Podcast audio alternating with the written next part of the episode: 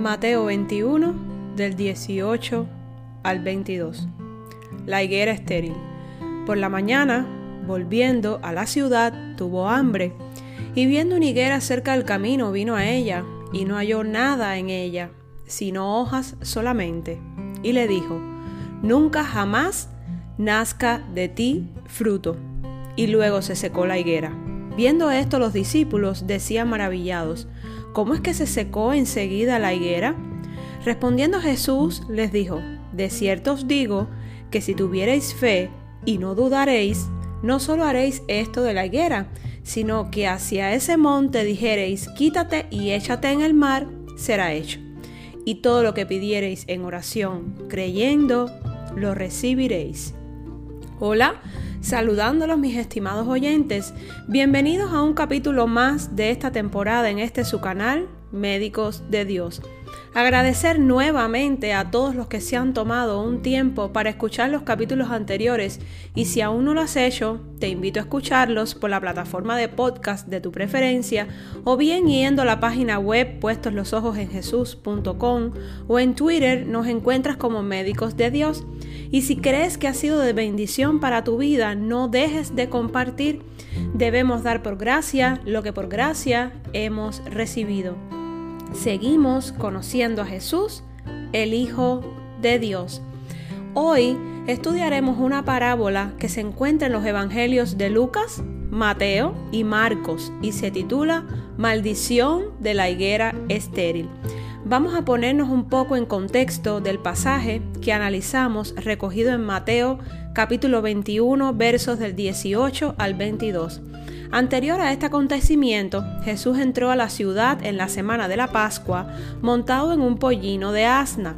Fue recibido como Mesías y fue aclamado como el Hijo de David, mientras la gente gritaba alabanzas, un verdadero acontecimiento para todos en aquella ciudad.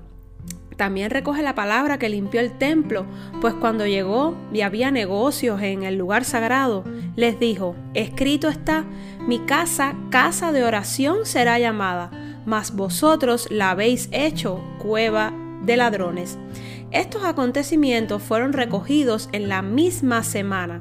¿Cómo era posible que las mismas personas que gritaban alegremente por su Mesías luego estuvieran corrompiendo el templo, volviéndolo un centro de compra y venta? El templo, un lugar sagrado de adoración y exaltación a nuestro amado Señor vayamos analizando con la hermosa ayuda siempre del Espíritu Santo, el cual nos hace clara la verdad y nos da revelación que proviene de lo alto.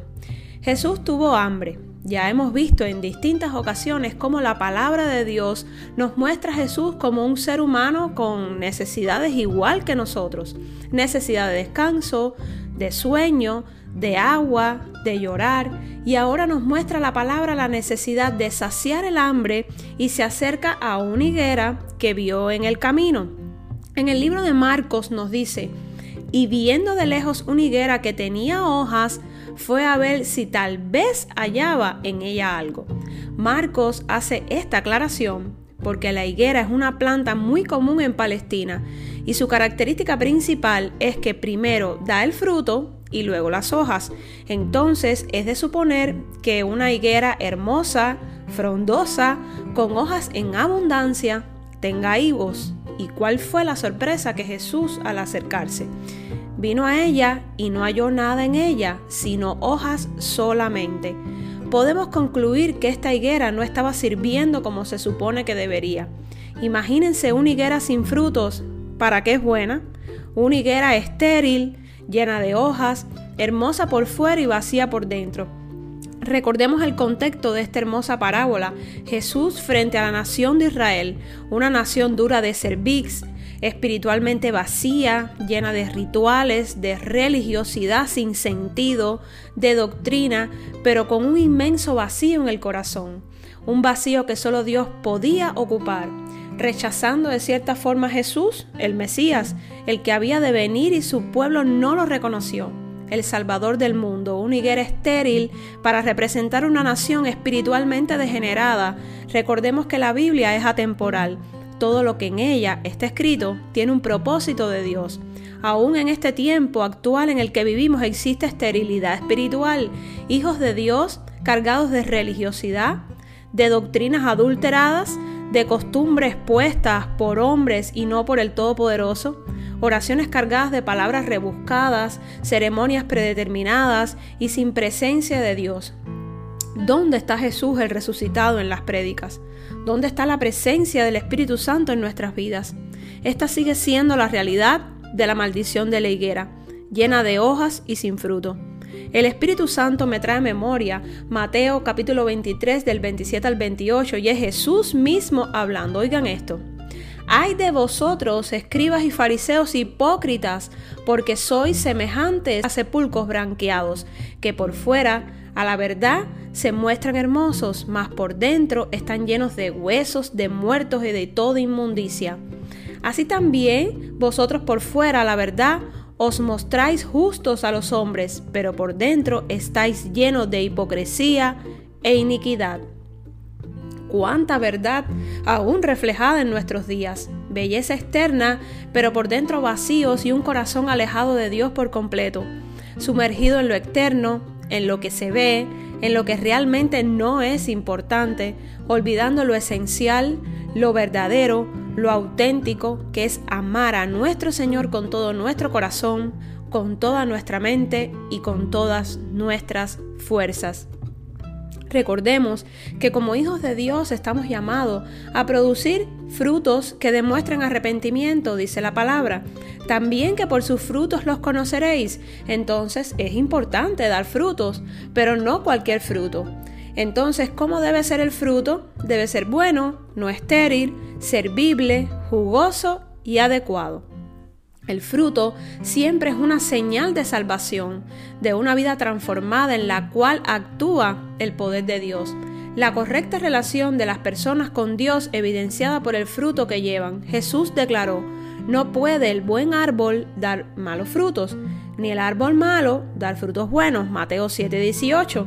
Además Jesús nos dijo, yo soy la vid, vosotros los pámpanos, el que permanece en mí y yo en él, éste lleva mucho fruto Juan 15, 5. Entonces el fruto siempre es la manifestación de la salvación verdadera. Y veamos qué dice la continuación del verso número 18 del capítulo que estamos analizando en el día de hoy. Ya después que Jesús vio que la higuera no tenía frutos, oigan esto, y le dijo, nunca jamás nazca de ti fruto. Y luego se secó la higuera. Así como la fecundidad es siempre evidencia de salvación y santidad, la esterilidad siempre es evidencia de perdición e impiedad. Con esta hermosa parábola, Jesús nos está haciendo un llamado, nos está invitando a dejar la esterilidad espiritual. Recordemos que la religión, los rituales inventados por hombres, ceremonias complicadas, las oraciones sin contenido cargadas de palabras rebuscadas exaltando a nuestro yo, no agradan a Dios. Entonces, ¿qué es lo que realmente agrada a nuestro Señor? Una vida en santidad, que no es más que estar apartados para el Señor, un corazón humillado dispuesto a ser perdonado por multitud de pecados que cometemos a diario, un corazón dispuesto a buscar más de la presencia de Dios, dispuesto a ser transformado cada día, a servir con amor a los demás, un corazón que dé frutos buenos en todo tiempo. Dice el verso número 20, sigamos analizando esta hermosa parábola. Viendo esto, los discípulos decían maravillados, ¿cómo es que se secó enseguida la higuera? Respondiendo Jesús les dijo, de cierto os digo que si tuvierais fe y no dudareis, no solo haréis esto de la higuera, sino que si a este monte dijereis, quítate y échate en el mar, será hecho. Y todo lo que pidieres en oración, creyendo, lo recibiréis. Veamos, los discípulos se quedaron asombrados al ver la higuera seca.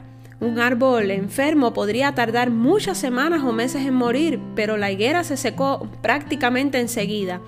En ese momento el Señor pasó de la parábola de la higuera a otra verdad que quería enseñar a los discípulos.